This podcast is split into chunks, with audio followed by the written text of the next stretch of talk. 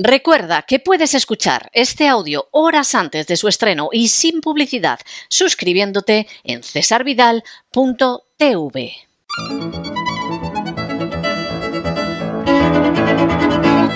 Palabras al aire con Sagrario Fernández Prieto.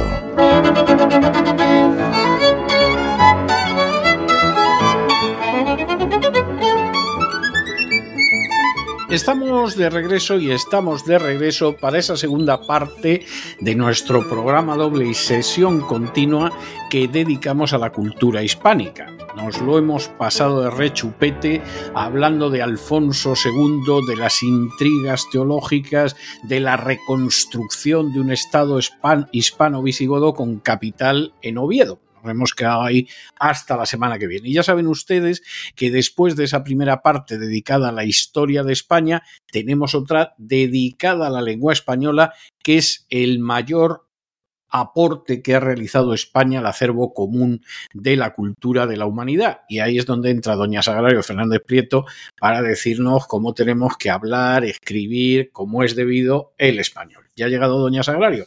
Muy buenas noches, doña Sagrario. ¿Qué nos trae usted hoy? Muy buenas noches, don César. Pues eh, un poco de todo. Hoy nos vamos a fijar mucho en, frases hechas que son muy características del, español que utilizamos a diario y algunas de ellas además son muy antiguas.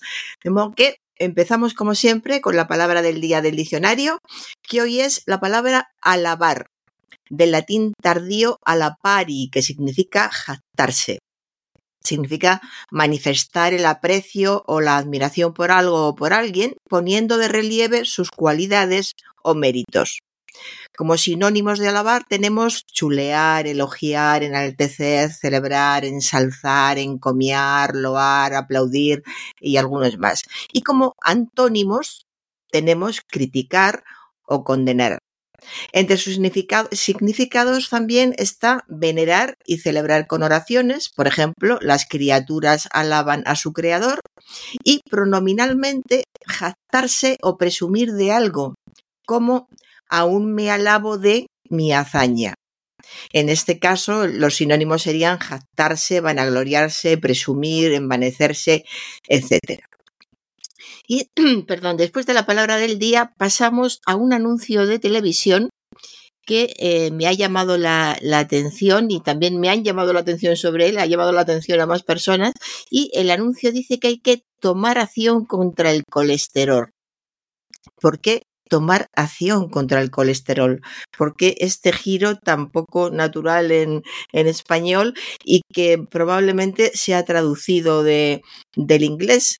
Nosotros diríamos de forma mucho más espontánea y exacta al mismo tiempo, hay que reaccionar contra el colesterol, hay que enfrentarse al colesterol, hay que luchar contra el colesterol o simplemente hay que hacer algo contra el colesterol.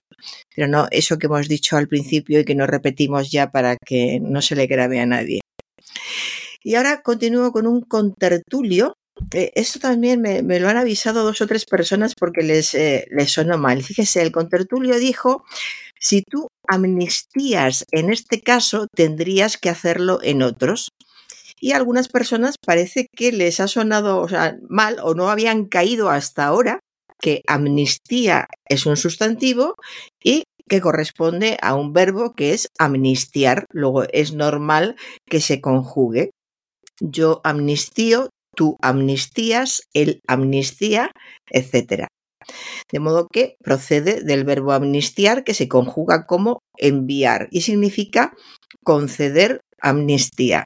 En este caso, los sinónimos de amnistía serían perdonar, indultar, condonar, absolver, dispensar, y los antónimos serían inculpar, sentenciar, condenar, pero eh, que no nos choque en la conjugación del verbo amnistiar. Yo amnistío, tú amnistías. Y en, estos momentos, eh, por cuestiones políticas en este país, lo vamos a escuchar bastante, de modo que es eh, perfectamente correcto el verbo. Continúo ahora con un coloquio sobre cine en el que decían que tres o hablaban de tres o cuatro cineastas claves en la historia del cine. Y me han preguntado si sería tres o cuatro cineastas claves o tres o cuatro cineastas clave en la historia del cine. Las personas que me lo han preguntado estaban a favor de clave, les parecía que era mucho más correcto y sonaba mejor decir tres o cuatro cineastas clave en la historia del cine. Pues bien, clave o claves. Las dos formas son correctas, igual que cuando decimos puntos clave o, puntos eh, claves, exactamente igual tres o cuatro cineastas clave en la historia del cine o tres o cuatro cineastas claves en la historia del cine. Las dos formas, insisto, son correctas. Y ahora vamos a hablar de lo que nos ha enviado un oyente que se llama Enrique y nos ha enviado unas cuantas dudas que tiene para que, no sé si son dudas, pero bueno, que él quiere que hablemos de ellas. Empieza diciendo, háztelo ver. Háztelo ver. Hay una cosa que hay que aclarar. Las frases coloquiales, eh, frases muy fáciles que están relacionadas eh, con partes de nuestro cuerpo, con nuestra vida cotidiana, con la comida, eh, se han utilizado de toda la vida. Él pide el origen y por qué se dice. El origen no se sabe en qué momento se empezaron a decir y sobre todo en español, en el español que conocemos ahora, pero como están relacionadas con la vida diaria, surgen de eso precisamente del estar en contacto continuo con algo y fíjese con algo que te llama la atención y de ahí sale la frase. Muchas de las eh, expresiones, de las frases que él nos manda, forman parte de las palabras formadas con sangre. La sangre, evidentemente, es un elemento inmediato de nuestra anatomía. No es raro que muchísimas expresiones del castellano se hayan formado con la palabra sangre, porque es eh, lo más inmediato, lo que alude a nuestros eh, orígenes, lo que habla de daño y de dolor, lo que nos entronca con, con, la familia, con el pasado, con el futuro, cuando llegan los hijos, de modo que la palabra sangre es normal que se encuentre en muchas frases hechas del, de este idioma y de todos, no solo del castellano. Y él se refiere a algunas eh, muy conocidas, por ejemplo, sangre de horchata. ¿Qué significa sangre de horchata? Pues eh, es una palabra, es una frase coloquial que significa que alguien tiene un carácter calmoso que no se altera por nada. ¿Y por qué la horchata? Pues quizá en origen eh, llamó la atención por el contraste. La sangre es caliente, la horchata es muy fría. Alguien que en vez de tener la sangre caliente que le haría reaccionar rápido, se supone, pues la tiene tan fría que no se altera por nada. Y de ahí esta sangre de horchata que tiene el mismo significado que sangre fría. Cuando decimos que alguien tiene la sangre fría, eh, es que tiene una gran serenidad, mucha tranquilidad del ánimo, que no se conmueve ni, ni se afecta fácilmente. Esto es alguien con sangre fría, que es muy parecido, como digo, a, sangre de horchata. Eh, aunque sangre de horchata sí es mucho más coloquial. Quien no ha oído en su infancia decir que alguien tiene la sangre de horchata, muévete más rápido que tiene la sangre de horchata, a ver si reaccionas, que hace, en fin, es muy, es muy familiar. Y luego con sangre también hay una curiosa eh, que ya afortunadamente se ha dejado de, oír, que es a primera sangre. Y digo afortunadamente porque esta locución adjetiva, en este caso, primera sangre, locución adjetiva, eh, se refiere a los desafíos. Dicho en un desafío que ha de cesar en cuanto uno de los contendientes esté herido. Es decir, que a primera sangre es un término usado en los duelos. Cuando antes de empezar un duelo se ponen eh, eh, uno frente a otro con el arma preparada y el juez dice es a primera sangre, quiere decir que después del primer disparo, el, el que caiga, pues ya no se repite, no se repite el duelo. Si se falla no hay una segunda opción. Si se le deja herido tampoco, a primera sangre y con ese resultado ya se termina ese duelo. Y luego con sangre tenemos también chupar la sangre. ¿Qué es chupar la sangre? Es, en este caso, locución verbal. Chupar la sangre es ir quitando o mermando la hacienda ajena en provecho propio. Es eh, una frase muy conocida, eh, muy nombrada por, sobre todo por, por, los padres trabajadores de algunas épocas que pensaban que en, su trabajo les estaban chupando la sangre. Bueno, y en esta época, me acabo de dar cuenta de que en esta época también, lo he oído recientemente y ahora lo recuerdo. Hay muchos trabajos en los que la gente piensa que les están chupando la sangre por lo mucho que trabajan y lo que reciben a cambio. Luego tenemos también hacerse alguien mala sangre.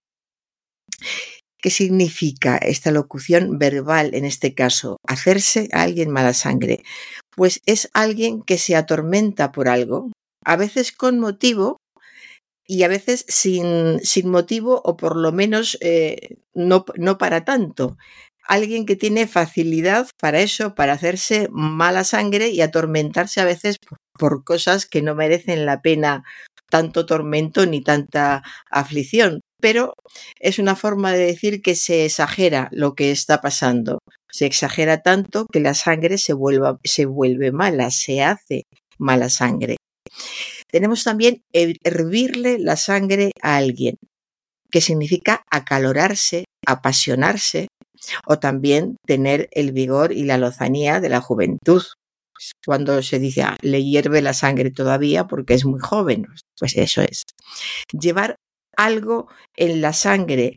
Cuando se dice, eh, pues fulanito lleva, qué sé yo, canta muy bien, lo lleva en la sangre o pinta muy bien, sobre todo cuando tiene alguna habilidad especial o es muy inteligente, lo lleva en la sangre, pues es que se tiene de manera innata y por la propia naturaleza llevar algo en la sangre. Y otra, otra expresión ya dejando la sangre, ser uña y carne dos o más personas. Esta locución verbal significa haber estrecha amistad entre ellas. Hay que tener en cuenta, lo repito otra vez, que las locuciones, estas locuciones coloquiales se forman siempre con elementos cercanos. Hemos dicho antes la piel y también eh, hemos dicho la sangre. Pues eh, la piel, la carne, los ojos, el pelo todo lo que es más inmediato en, en, nuestro cuerpo. Ser uña y carne dos o más personas, pues dos personas que están muy unidas normalmente porque hay una amistad muy estrecha entre las venas. Una más, no tener sangre en las venas no tener sangre en las venas, pues es ser una persona muy fría, que no, que no reacciona con, con facilidad, que es muy apática, es todo lo contrario a alguien a quien le hierve la sangre, como hemos visto antes. Y ya dejando aparte sangre, carne, uñas, vamos a, otra, otro tipo de locución. Comerse a alguien con los ojos a otra persona o algo comerse a alguien con los ojos a otra persona o a algo. Una locución verbal que significa mostrar en las miradas el incentivo vehemente de una pasión como codicia, amor, odio, envidia. Fíjese qué descripción, ¿eh? Mostrar en las miradas el incentivo vehemente de una pasión. Eso es comerse a alguien con los ojos, una persona a otra. Y luego, como no, está la niña de mis ojos, la niña de tus ojos, de sus ojos, etcétera. Es la persona o cosa a las que se tiene el mayor cariño o, o aprecio se utiliza igual en, con el mismo significado, sea en singular o en plural. La niña de mis ojos o la niña de tus ojos, nunca las niñas de mis ojos. Y eh, también el significado de, de un refrán nos pregunta este oyente el significado de un refrán y de dónde proviene. Eh, es muy difícil saber de dónde proceden los, los, refranes porque se iniciaron hace muchísimo tiempo y son populares. No sabemos en qué momento a alguien se le ocurrió cruzar una expresión con otra, decir algo y que ese algo se extendiera y se extendió en una pequeña, en un pequeño lugar o, o familiar o, local y se fue extendiendo poco a poco. O sea, es imposible saber cómo surgieron los refranes. El que él nos por, por el que él nos pregunta, ojos que no ven, corazón que no siente. ¿A qué se refiere este refrán? Pues evidentemente a las personas que no sufren por lo que no saben. Como no saben nada, pues no sufren por ello. Ojos que no ven, corazón que no siente. Eh, es una, una realidad eh, muy evidente. Si no ves algo o no te enteras de algo, no sufres por ello. Es decir, tu corazón no siente nada de lo que pasa porque simplemente lo desconoces. Eh, es una manera de decir también que hay veces que es mejor no decir toda la verdad a alguien, ya que de esa manera le vamos a evitar un posible sufrimiento que tal vez no sea necesario. Mientras que otras veces, a veces por cobardía o por egoísmo, hay cosas que preferimos no ver para no lamentarnos por ello, como por ejemplo injusticias sociales o el hambre en el mundo, o el abuso de, poder, eh, por ejemplo, entre, entre algunos ejemplos. Y en este caso, el origen de este refrán eh, continuamos hablando de ojos que no ven, corazón que no siente, sí tiene, tiene una trayectoria larga, porque resulta que hace más de 2.300 años Aristóteles dijo, no se puede ser feliz sino al precio de cierta ignorancia. Claro, obsérvese el cambio de no se puede ser feliz sino al precio de cierta ignorancia dicho por nada menos que por Aristóteles y lo que significa dentro de la filosofía a lo coloquial de ojos que no ven, corazón que no siente. Es decir, que el pueblo, las personas van adaptando al nivel que tiene cada uno ese, el mismo significado, pero la forma va cambiando evidentemente.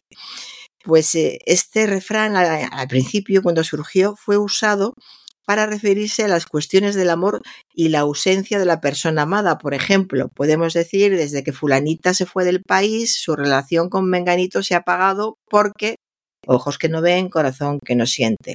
No obstante, hoy en día el refrán se refiere al conocimiento sobre todo tipo de asuntos, no solo amorosos, desde materias políticas hasta las profesionales y sentimentales y se puede usar de otra manera. Por ejemplo, el bosque de la Amazonía está siendo extinto, pero como los medios de comunicación no lo comunican, nadie hace nada porque ojos que no ven, corazón que no siente.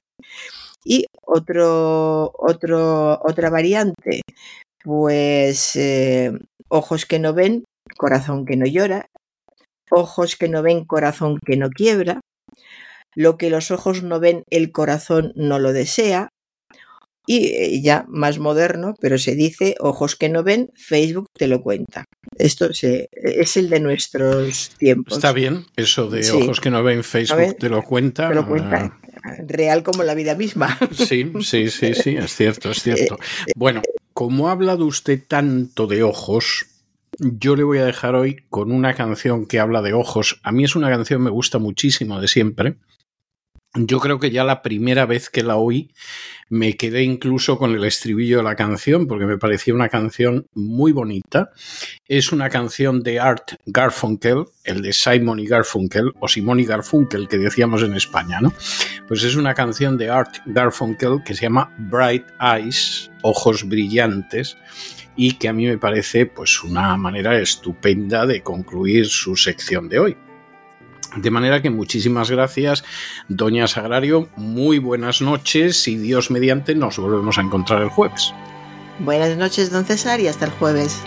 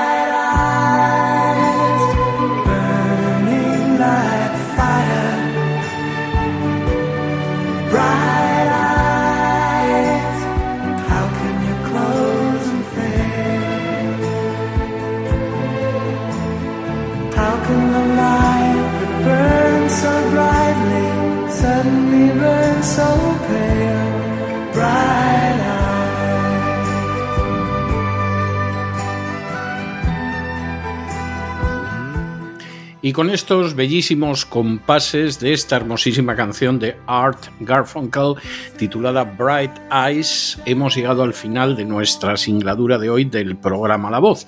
Esperamos que se hayan entretenido, que lo hayan pasado bien, que hayan aprendido incluso una o dos cosillas útiles y los emplazamos para mañana, Dios mediante, en el mismo lugar y a la misma hora. Y como siempre, nos despedimos con una despedida sureña. God bless you. Que Dios los bendiga.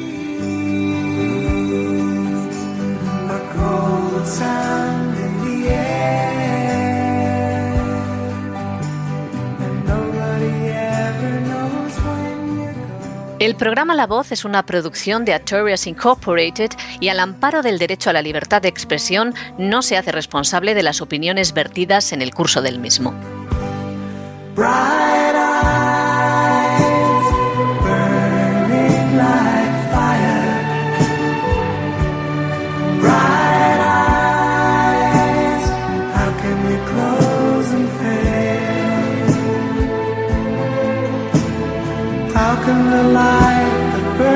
So brightly suddenly burns so